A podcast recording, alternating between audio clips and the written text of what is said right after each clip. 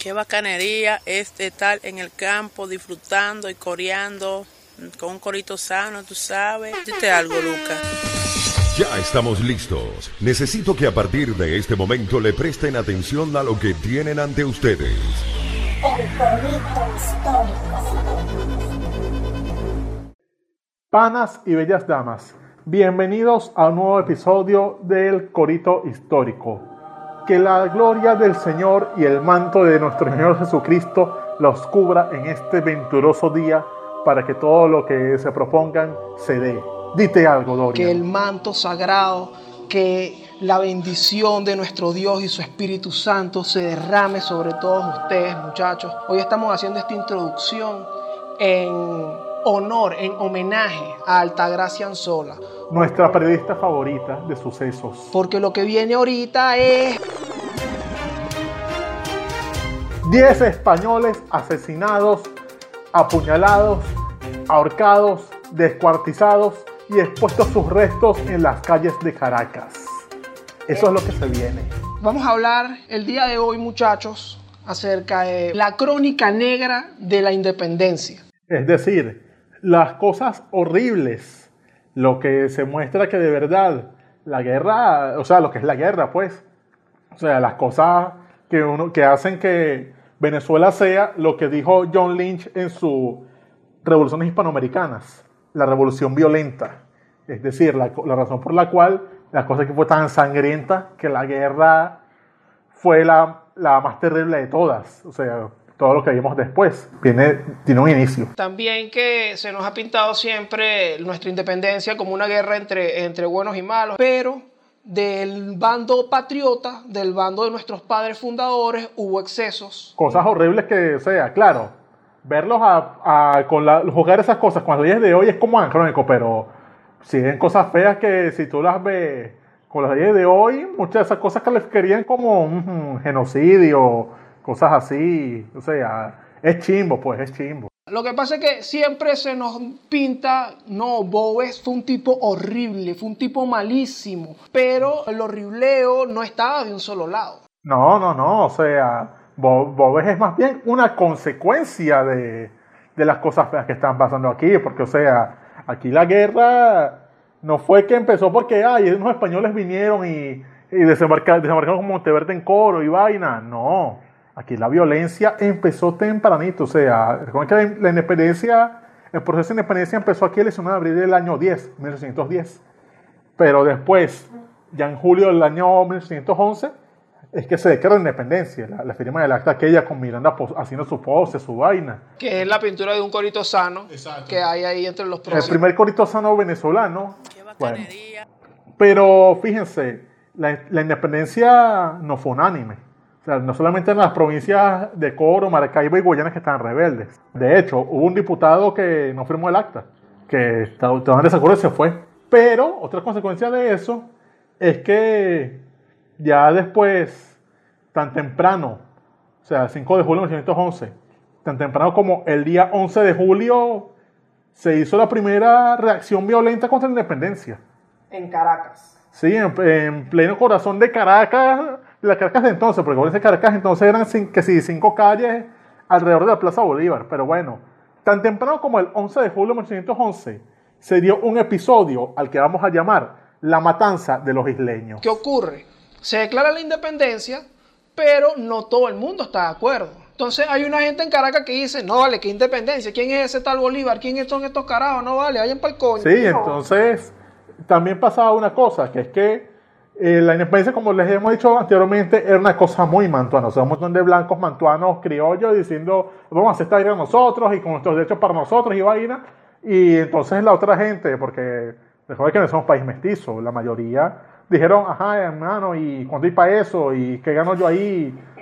Si, no tra- si yo no trabajo, no como, mano. Que eso no es de ahorita. Es que no, mira, vamos independientes acá, pero ¿cuánto, cuánto rescato yo de ahí de que independencia? Exactamente. Entonces, coño, estos carajos dijeron, no, ajá, hacemos eso en el medio de ustedes, pero ¿cómo quedamos nosotros? Y entonces, entre esos grupos que estaban así, que habían quedado como la guayabera, estaban los españoles de las Islas Canarias que vivían aquí, Los can- lo que llamaban los canarios. José Alberto estaba ahí, el gran salsero. Exactamente, habla. ¿Qué tal? Y entonces, nada, lo- los canarios que vivían acá eran, se consideran como blancos de orilla, porque si bien eran blancos, eran gente que se dedicaba a los oficios menos adecuados, es decir, eran como nuestros amigos venezolanos en Perú, algo así, que, estaban trabajo. Bueno, Nuestro, nuestro sistema de castas en ese momento, eso, esto, esto eh, te lo enseñan en la escuela, esa vaina, el sistema de casta que había, el tema de los blancos y tal. Entre, en todos estos privilegios que tenía cada uno, los blancos de orilla eran los más peores. sí, los más perros, porque eran o blancos que no se demostraba que fuesen que fuesen muy blancos o canarios que eran carajos de las Islas Canarias que llegaban acá simplemente a ser comerciantes y vaina. Entonces los canarios aquí en Caracas tenían mucha gente y entonces ellos como eran de orilla dijeron, oye, pero ¿cómo estamos nosotros aquí? ¿Esta vaina qué es? A nosotros no nos consultaron nada. Y entonces un grupo de canarios liderados por un tipo llamado Juan Díaz Flores, un sacerdote llamado Juan José García y un médico llamado Antonio Gómez, los tres eran canarios, más un caraqueño llamado José María Sánchez, los carajos insurgieron y dijeron que una es la que, no, esta vez no es así, vamos a... Nosotros, mano. Y reunieron a cerca de otros entre siete- 70 y 100 personas y dijeron que una es la que sa- saquemos nu- nu- nuestras pinturas de Fernando VII, nuestras banderas y vamos a trancar toda esta mierda con carros. tu carro, Dios marico. Y se prende aquel verguero, se prende aquel verguero porque toda mierda, toda mierda está trancada con carro. ¿Tú te das cuenta? Y se hicieron la primera guarimba. Sí, hicieron la, la guarimba canaria. Sacaron sus cuchillos, sus, sus trabucos y vainas y dijeron, Tenemos que trancar toda esta mierda con carro por todos lados, por todos lados, carro por todos lados, carro, más carro, más carro, más carro, más carro, carro por todos lados, carro por todos lados, coño, por todos lados, carro por todos lados. Hicieron su primera guarimba, pero bueno, había un gobierno recién instalado. Sí, y ese gobierno no dejó nada. Ellos se dijeron, ya va, ¿qué? ¿Qué buena es esta? No, no, no, no. Y, y además, ese poco de canarios arrechos, la gente, se, la gente dijo, mierda, ¿qué es esto? Y en vez de unirse, dijeron, no, no, no, no. Se enfrentaron a ellos, o sea, la vaina fue aplastada entre la misma gente de Caracas y el ejército de, de, de la República. Apresaron a toda esa gente, los, los cayeron a coñazos, los apresaron y los mandaron a la cárcel. Todo eso fue el 11 de julio. Pero después los llevaron a juicio y vaina. Y coño, se, cue- se- esa- ese juicio sentenció a los tipos, a 10 de los cabecillas. Los sentenció a muerte. Así mismo, porta en contra. Sí, por en contra, claro. No era la madera, sí, pero coño. Así de una vez sentenciados a muerte. O sea, no, metieron presos, no, les dieron que de repetición y a los 10. Yo creo que los trataron como conspiradores, ¿será? Porque Sí. si te fijas un episodio, bueno, no es un episodio similar, pero ahí descubrieron una conjura antes y toda esa gente ahorcada. Entonces lo que hicieron estos tipos fue como que no, esos están conspirando para algo. Sí, bueno, pero es que se sabe, se sabe que este, este, este, este plan era una causa en conexión con la que fue la insurrección después en Valencia, que fue la razón por la que además que estos los enviaron para allá. O sea, en paralelo, en Valencia se alzaron. Lo que pasa es que aquí la vaina falló, o sea, tipo Chávez, pues. Ok. O sea, la vaina falló en Caracas y ahí no se dio. Pero entonces a los, a los 10 que eran los cabecillas, que eran en total, según dice acá, 7 canarios, dos negros José María Sánchez, que era caraqueño. Habían dos negros y todo. Sí, porque también siempre los negros tenían pagando. Sí, O vale. sea, estás viendo cómo es la vaina siempre. Pero siempre terminamos metidos Sí, en verga, vale, sí, un peo siempre con los negros. O sea, aunque es una vaina blanca, dos negros ahí. dos negros ahí para rellenar esa vaina. Sí. Faltan como dos negros, Sí, porque ahí tenemos la igualdad de ellos. Se dijeron que los negros no están suficientes entre las películas. Bueno, ahí están, la película esta metieron a dos negros para que los maten. inclusivos, así O sea, es lenguaje inclusivo para, para todos. Y cuando se de canarios, mataron también a dos negros. Y los condenaron, según dice acá, a la pena del último suplicio, es decir, a la horca. El último suplicio es la horca, Sí, así se le llamaba esa pena. hasta que llegó el chavismo. Sí, entonces los condenaron a la horca. Y no solo a la horca, o sea, la horca fue público. La gente iba para allá a ver, el entretenimiento de la gente era, coño, vamos a ver la horca, ¿vale? Un curito sano viendo la horca. Y que coño, tenemos tiempo sin ver, nomás un reencuentro. ¿Dónde? Coño, en la horca. Y van a ahorcar a tres tipos ahí. Coño, sí, vamos a darle, vale. Una- Unos ahorcaditos sanos allá. una horquita sana. Entonces nada, hicieron la horca pública, los ponían ahí, les ponían su soga y pum, les tumbaban la vaina y ahorcados. Y no solo es que fue una horca pública, también según dice acá, los cuerpos fueron des- descuartizados a la vieja usanza. ¿Cómo es a la vieja usanza, mordisco? No, no, no, no, no. O sea, hay un carajo designado para eso, un verdugo. Ok. Que el carajo, nada, agarraba que si un cuchillo, una cegueta, Pum, pum, pum, le quitaba las extremidades a su vez. sí, las extremidades, o sea, cortaba las- la- los brazos, las piernas, la cabeza. Y además de eso, puestos sus despojos en varias partes de la ciudad. Ok. Sí, los descuartizados pusieron todo que sí. Ajá, este, este que está aquí, por conspirador. La independencia está llena de esa práctica. Y lo peor de eso es que, coño, se supone que ellos habían surgido, o sea, los, los, los patriotas habían surgido contra vainas como lo que le hicieron a Wally España y esto, porque hacen la misma vaina. Exacto. Y lo peor es que tuve gente que hablaba de que no, que triunfa la libertad, que hay que ser, hablar de igualdad, de una justicia justa. Carajos como Rocio, Juan Germán Rocio, que era un ideólogo liberal venezolano, fueron los que más se levantó a decir, maten a esos coños de madre. ¿Qué lo que es, güey? O sea, cosas, cosas criollas, pues, tipo Bolívar y, su, y sus cosas de la, de la esclavitud y, Exacto. y de someter con los esclavos. Bueno, así hizo Rocio. Y lo peor es que a los carajos les hubo pedidos de clemencia, o sea, hubo gente que abogó por ello, que coño, no los maten, no hagan eso. Y aún así, no, vamos a matarlos, los vamos a descuartizar y vamos a regalos por toda la ciudad. Ojo, y esto, esto fue calientico, empezandito, la primera, estamos hablando de la primera república. A seis días de instalarse el gobierno, vale, eres loco, Ramón. Son ahí, ahí en caliente. Entonces, si se fijan en este punto, nuestra independencia está llena de un baño de sangre Sí, gigantesco o sea, si de empezó, nuestro o sea, bando. si así empezó la vaina, ¿cómo no iba a seguir esa vaina siendo un río de sangre del tamaño del Guaire? Efecto. A todas estas personas fueron ahorcadas, fueron Descuartizadas y puestas Chuleteadas, partes, de la ciudad. como advertencia al que lo vuelva a intentar. O sea, ve- ves el nivel de malandreo. O sea, son vainas que tú dirías que no, eso- esas cosas las hacen nada más entender agua. No, mijo, esto lo, hizo- lo hicieron los, los, los niños de la son independencia. partidos bolivarianos. No, pero bolivarianas. O sea, este, Bolívar no, Bolívar no fue el primer carnicero, fue mucho antes. O sea, Bolívar es un fruto de la carnicería previa. Aprendió de ahí. Sí, o sea, era aprendió de ahí, porque todos dicen que, ay, esa Bolívar sí mató. No, todos mataron, todos Ah, masacraron. no, claro, y estamos totalmente de acuerdo. Y es justo lo que planteamos acá de que todos, ahí todo el mundo agarró y picó a uno, Sí. fileteó a otro, mandó a tal al otro. Los hicieron chuleta, mortadela, o sea, eso fue carnicería de la más fina, la monserratina. Se ha escrito al respecto de, de estas personas que fueron, que fueron asesinadas allí, pues que se buscó las identidades. Hay un grupo, es en España que existe ese. Hay como una sesión de historia, de historia canaria que es una investigación muy buena, la vamos a colocar abajo en los links sobre esa vaina, sobre los isleños en la independencia venezolana. Un trabajo muy bueno, lo vamos a poner. Pero coño, eso fue el principio. O sea, para que ustedes vean que entonces después pasan las demás cosas, o sea, se primera república y coño, la matanza no se detuvo. O sea, aquí sí, Miranda lo, lo, lo entregan, Bolívar se va al exilio, Mariño también se va, se van todos ellos, pero aquí quedó gente. Y quedó gente patriota porque se han acogido a la capitulación, porque recuerden que Miranda firmó una capitulación, es decir, una vaina diciendo nos rendimos, tantos nos vamos, otros se quedan aquí, pero los que se quedan, se quedan poniéndose a disposición de las autoridades. Entonces la gente iba para allá, se presentaban aquí en Monteverde, decían, mira, sí, yo estuve ahí, pero ya no estoy. Yo era, pero ya no soy. Entonces, coño, ellos iban y mucha gente iba, decía, y mira, ok, ya yo no estoy en eso. Y todo el mundo decía, ok, puedes seguir y vaina, te vas a respetar tus derechos, o tienes que pagar tanto, o toma tu pasaporte y vete para el carajo. La cuestión es que Monteverde, como lo escribió aquí Lynch, era un demagogo de mierda. O sea, era un carajo que se dejó llevar por los odios.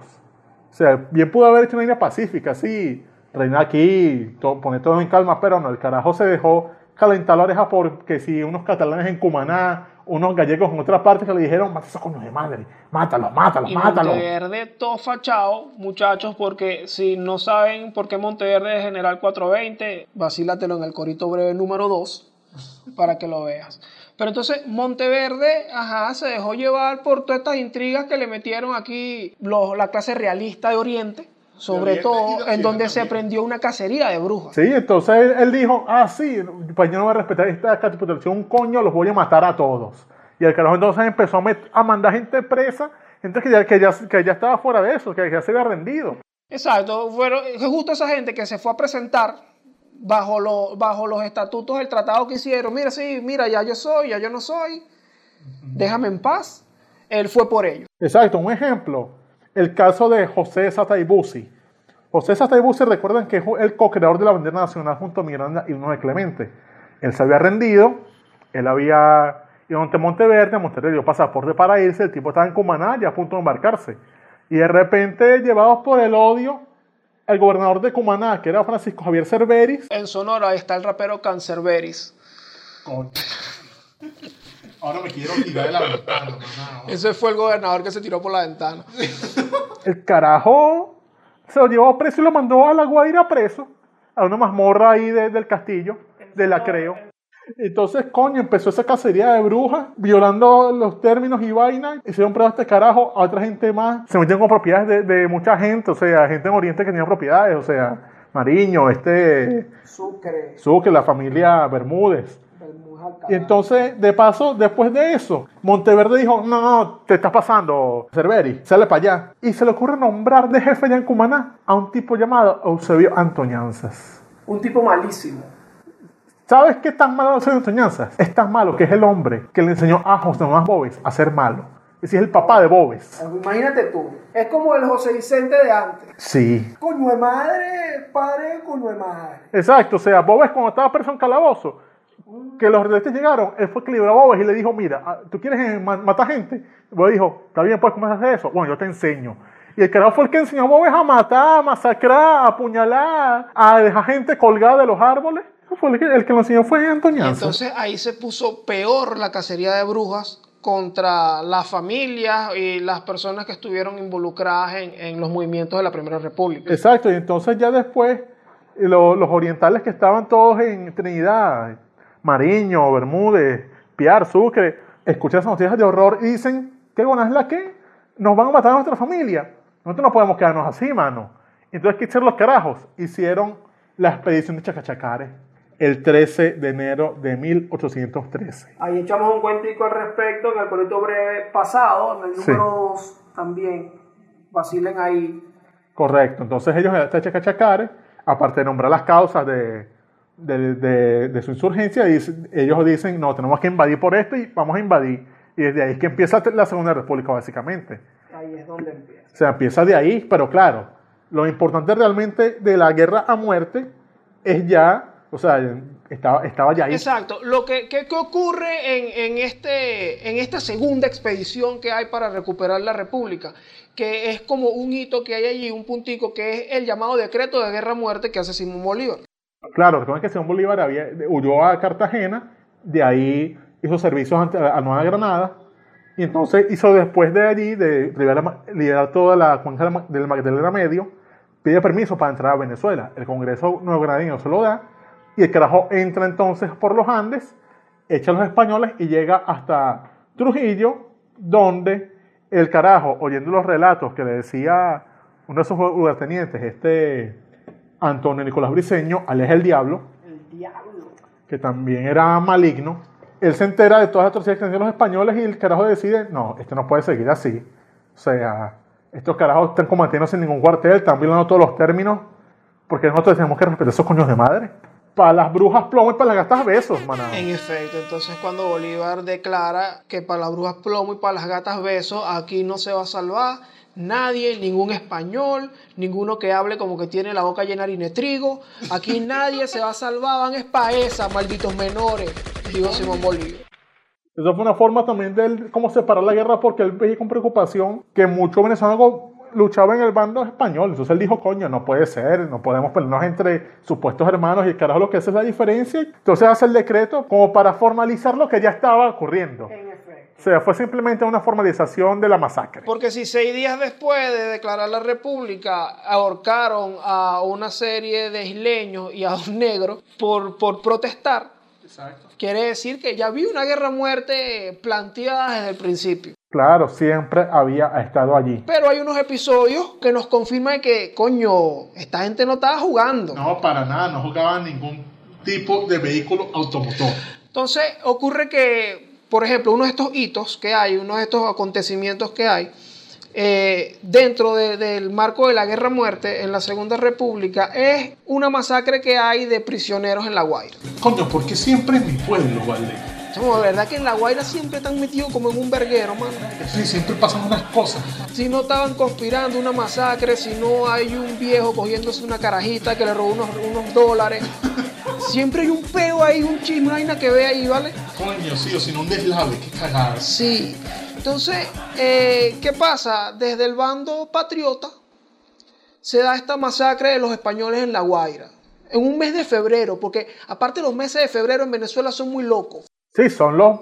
Ver, que son horribles. Bueno, debe ser por lo corto, que la, la- la gente está con real en la calle porque las quincenas son cortas. Mira, la gente se vuelve loca. La- es como que es verdad que sale el diablo para la calle. Exacto. En estas fiestas paganas del carnaval. Exacto, o sea, el carnaval venezolano incluye sangre y cuchillo. Un ejemplo de ello es que, bueno, algo del contexto de esta masacre de los españoles se da justamente con Boves como, como El coco. Era, Bobes era el coco de ellos, porque recuerden que ya en el año 1813, en agosto, ya Bolívar ya controlaba la capital de, de Venezuela.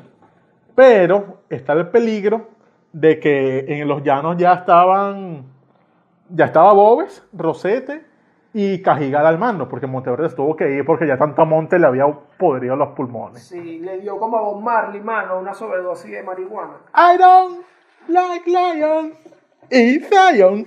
Exacto. Entonces, coño, el- la- eso fue un golpe de moral para los españoles, porque ya Monteverde estaba de salida y la línea con Bobes era alta. Bobes estaba ahí masacrando. Y entonces eso llevó de pánico a Bolívar, que ya había tenido su experiencia terrible en Puerto Cabello. En Puerto Cabello, él le creyeron ese fuerte, había un poco de presos, por eso lo amotinaron y ahí se apoderaron de esa vaina y el carajo tuvo que salir corriendo. Entonces Bolívar, él ya en, iniciando 1814, decretó la ley marcial. Es decir, toque de queda, todo el mundo para su casa. Todo el mundo peleaba karate, mano, no era la ley de las artes marciales. No, no, no. Era la ley de... El toque de queda, o sea, todo el mundo en su casa haciendo el nakari, mano. La ley del Nakari, eso Eh. fue lo que se, se decretó en ese momento. Exactamente. no se Entonces, sale de aquí. entonces no se sale de ahí y los militares en la calle patrullando al que viera lo cogían.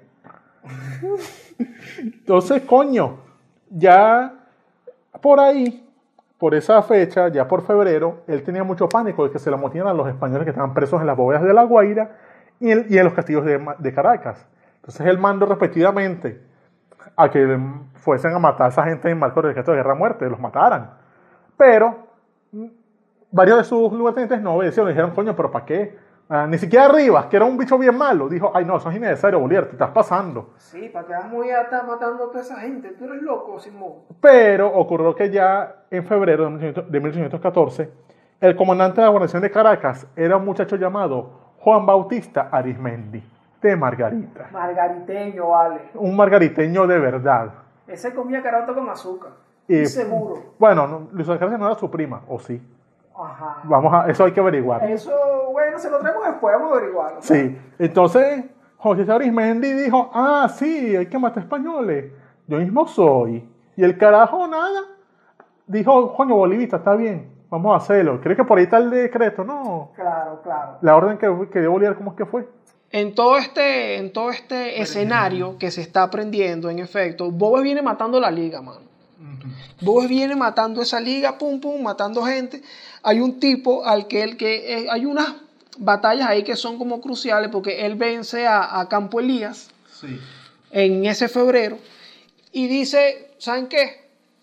Rosete, que tú lo mencionaste hace un momento, Rosete, dame el favor, vamos, vamos para Caracas. Ok. Vamos para Caracas, tú te vas a meter por allá por los valles del Tuy y le dice a su otro convive, Francisco Tomás Morales, mira mano, métete por la victoria. Ajá. Pau, los tipos se están acercando a la vaina y entonces este jefe militar de La Guaira, que es primo de Bolívar también, Leandro Palacios, Ah, también. le dice, coño mano, ¿qué hago? ¿Qué hago? Mira, tenía esos presos, presos aquí tan... Están oyendo que Bobes viene. Que Bobes se, Se están viene. alentando. Sí. Ya están haciendo coliseos, están ahí jugando al estilo del rapi. Exacto, entonces, coño, ¿qué hago, Simón? Y Simón responde, Mata a esos coños de su madre. porque existe esta comunicación del Libertador diciendo, por el oficio de usted del 4 actual, hablan del 4 de febrero, que acabo de recibir, me impongo de las críticas circunstancias en que se encuentra esa plaza con poca guarnición y un crecido número de presos. En su consecuencia, ordeno a ustedes que inmediatamente se pasen por las armas todos los españoles presos en esas bóvedas y en el hospital, sin excepción alguna. Es literal, o sea, le dijo, mátalos a todos. Hasta los del hospital. Y entonces, de hecho, aquí tengo las cifras.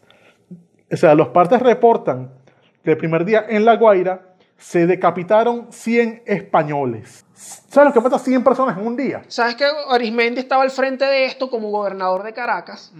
Pum, porque Arismendi dijo, eh, Leandro Palacio como que le dice a Arismendi, Arismendi, mira, el jefe ya me mandó a, a decir que los matara a todos y Arismendi, plomo. Y entonces Arismendi se puso a matar gente también en Caracas. Lo sacó y, y, y lo peor, Arismendi dijo, mira, ¿y por qué estás usando pólvora, no? La- a cuchillo y lo- a los, man- los cuchillos, a unos que hasta se, se reporta, a pedradas. O sea, lo dicho, ah, ah, ¿tú quieres pelear? Agarran una, una piedrota y al Y se la coco. pegaban pa'l coco, O sea, estás viendo el nivel de crueldad. O sea, y el primer día en la guardia se mataron 100. El segundo, 150. El tercero, 247.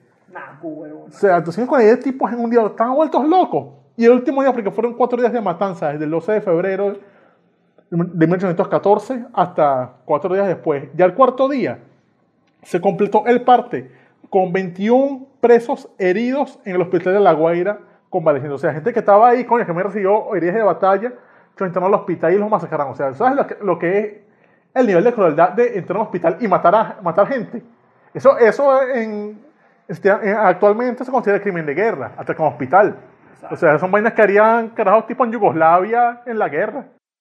Entonces, por orden de, de Simón Bolívar, bajo estas circunstancias o bajo estos escenarios que se estaban dando, él decide, bueno, vamos a pasar toda esa gente por las armas y bueno, sin contemplación y en el marco del decreto de guerra-muerte, porque lo vamos a matar todos. Y se habla, la cifra fue en total entre Caracas y La Guaira, entre 743 a 1000 ejecutados en cuatro días. O sea, una elogía de sangre, gente desarmada. Otra vez la Monserratina. Exacto, porque ahí se le fue pura morcilla tanta sangre. O sea, Qué estás viendo. Pero las vainas no terminan ahí.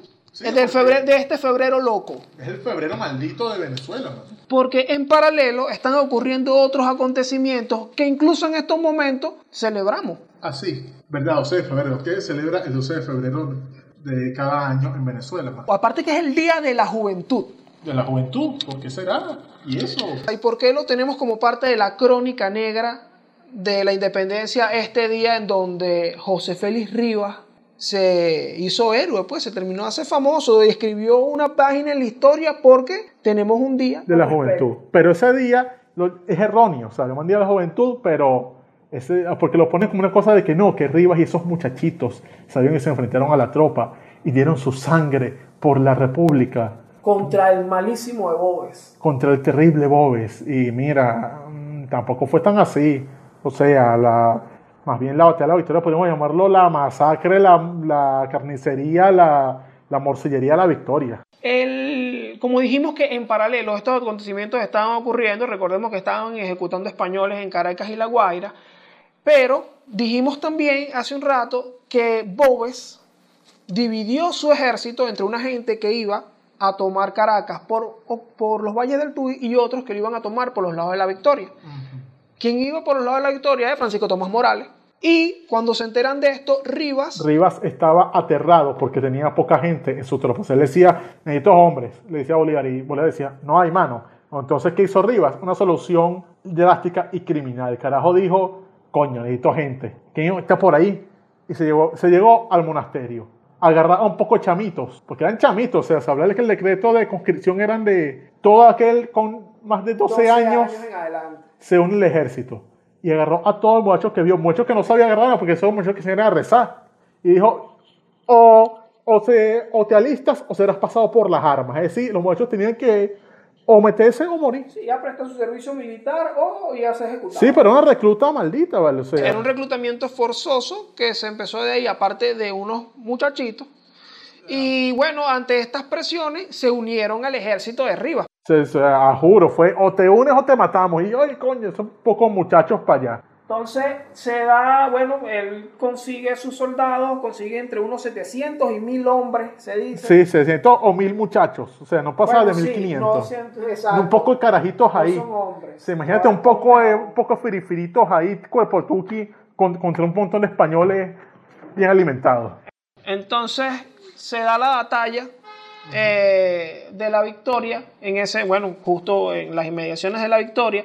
Y obviamente los primeros que se mueren son estos muchachos, los primeros que matan, los primeros ejecutados son estos muchachos. Claro, porque Carne de cañón. Y Rivas expresó directamente que él dijo, la plaza no se debe abandonar, o sea, que queden ahí, que vayan primero los muchachos para que mueran ahí mientras yo resuelvo aquí. En el parte oficial de Rivas dice que mandé a Sí, perecer. me decidí a que perecieran primero Exacto. todas las tropas que estaban a mi mando antes que abandonar la plaza.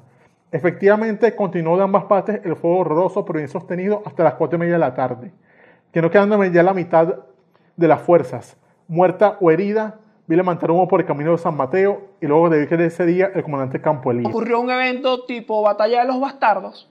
Exactamente. Entrompó Campo Elías en forma de Sansa. con el Finger. Exacto. Con su gente que sí sabía pelear porque eran soldados de verdad. Entromparon ahí, sorprendieron a Morales que no se esperaba esa cantidad de gente. Y el tipo, aunque ya tiene la vaina ganada, tuvo que irse corriendo. En efecto, el parte oficial de Morales incluso se tiene y se y dice Morales que esa batalla estaba ganada hasta que llegó ese refuerzo y ellos tuvieron que, coño, bueno, echar para atrás, pues, e irse. Claro. Entonces, tampoco fue la batalla de la victoria como Una como cosa- una batalla que se ganó, porque realmente Francisco Tomás Morales lo que hizo fue irse en retirada, patearse en retirada y bueno, seguir invadiendo, seguir su camino. Sí, se hizo camino, pero estamos hablando de que tampoco es una cuestión para sedar a los jóvenes, porque eso fue un sacrificio inútil. O sea, se habla de que la mayoría de los que estaban en esa batalla eran jóvenes seminaristas. O sea, se habla de que fueron como 500 seminaristas. O sea, todo- todos los muchachos que estudiando para curas se fueron para allá y los masacraron. Y se habla de que la consecuencia más terrible de eso es que en Venezuela hubo, gracias a eso, una escasez de sacerdotes en los pueblos. O sea, no quedó cura que hicieran misa. Durante Quedaron, montón de iglesi- tiempo, quedaron sí. iglesias vacías. O sea, 20 años con una iglesia ahí vacía porque no había cura que la atendiera porque todos habían muerto.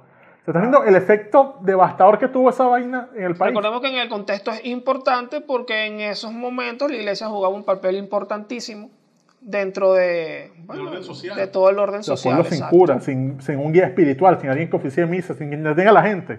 Porque recuerden que el entrenamiento de la gente en ese tiempo era, era ir para la iglesia. Entonces, no había iglesias y la gente que hacía se ponía a matarse. O sea, eso fracturó la sociedad. Campo Elías es realmente como el verdadero héroe de esta, de esta operación que salvó, bueno, por un momento la Plaza de la Victoria, porque en lo que desemboca también todo esto, cuando, a- cuando por ejemplo Javier dice que, que es inútil, es que meses después Se da el em- sitio de San Mateo. se da el sitio de San Mateo y meses después se da la emigración a Oriente. Sí, que, te- que es cuando Bolívar tiene que salir corriendo porque ante el temor de que ya, ya Boves, si venía por el Tuy, había que abandonar Caracas, porque ya se los rumores de lo que había hecho en Valencia, esa masacre horrorosa, hablemos del piquirijo, que como también la relata este, Herrera Luque en Boves el Oro Gallo, o sea, esa clase de cosas venían pasando, o sea, se habla de que Boves en Valencia em, le hicieron un baile, unos honores, y el carajo entró al baile con sus hombres salvajes, y el carajo se puso a, a las mujeres, las violó, a, a los que estaban bailando, los, los masacró, los descuartizó. Se habla de que al- hasta los músicos que tocaban lo- los fue matando mientras tocaban. En Cumaná lo hizo, en Cumaná sí, sí es real este, ese acontecimiento. Cuando se da su invasión a Cumaná, hace su fiesta, eh, llevan los músicos y después muertos también los músicos. Pero a Bobes tenemos que tocarlo, tenemos Hay que un tocar. corito completo de Hay un coro, claro, un corito sano completo de Bobes que, que vamos a traerles luego, que también es súper interesante. Sí, en- sobre todo en este mes que es el mes del horror, el mes de octubre. Hay que tocar esos temas porque se presta. Se presta demasiado, muchachos. Entonces, bueno, la batalla de la victoria. ¿Qué fue en conclusión la batalla de la victoria? Tomaron un poco de muchachitos del seminario que están estudiando y que pasé cura, que lo que sabían era hacer rosario y pedirle a Dios. Los pusieron a, a hacer mortadela. O sea, los- básicamente se convirtió en un río de fructus adosado de morango. Gostoso. Bueno, no tan gostoso. No, no tan costoso, o sea, porque tú sabes mejor que la sangre. Pero también si te das cuenta, no es de ahora que agarran a los estudiantes para hacer vaina. Exacto, o sea, es una tradición republicana y bolivariana. Eso de poner un poco a los estudiantes a que, a que se enfrenten a, a gente más preparada para que terminen explotados y burda de chimbo. O sea, es como la, la historia es cíclica y, y terrible. Como dice, mira, qué chimbo que yo tenga esta cita. Yo no sé si esta cita es de eso, pero es súper sidoso que tenga esta cita y que debe la serie de Pablo Escobar. Y dice que el que no conozca su historia está condenado a repetirla. Pero aquí tienen esta, esta cita sidosa con respecto a la historia que, ah, bueno, cabe aquí en este, en, este, en este asunto, porque bueno, no es de ahora que estamos padeciendo de estos males, solo que se han recrudecido y Exacto. o sea, Es intensificado. una gran guerra de horror. O sea, se habla de que Bolívar hizo esto. O sea, sí, es una cosa bien fea. Pero tengamos en cuenta, los españoles también venían matando. O sea, Boves estaba vuelto loco. Sí, había un baño de sangre en todo ese tiempo que, bueno, todo este tema de guerra-muerte y todo este contexto intenta parar o para con el Tratado de Santa Ana. Eh, sí, en Santana de Trujillo, con la regulación de la guerra, es que ya Bolívar se sienta con Pablo Morillo y normalizan la cosa. Bueno, también que en ese tiempo ya la guerra estaba decidida del lado de los patriotas y coño. Pero ahí fue que más o menos se detuvo la sangría, o sea, se bajó el chorro. O sea, el chorro estaba fluyendo durísimo, él fue como cerrándolo, claro que luego tiende igual, porque siguieron más batallas, pero ahí le dio como más humanidad al conflicto, porque desde el 1810 hasta 1817 fue el terror jacobino, como llamaría un francés. Entonces, muchachos, esta fue la primera parte de la crónica negra en la independencia. En la segunda parte vamos a venir con otros acontecimientos bastante curiosos, interesantes Sangrientos sobre todo. y bastante sangrientos, de verdad. Entonces, bueno, dale like, suscríbete, de un comentario, eh, deja declaraciones de amor, de odio. Pero más de amor, sobre todo son de las de bellas damas de, de lugares como Maracaibo o, o de por ahí, donde sea. Por aquí estuvo Dorian Márquez y Javier Lara. Dite algo, Javier. Bueno, Dios los bendiga a todos y que no los descuarticen por ningún lado, que esto no es Perú. Hasta la próxima. Me quité ya.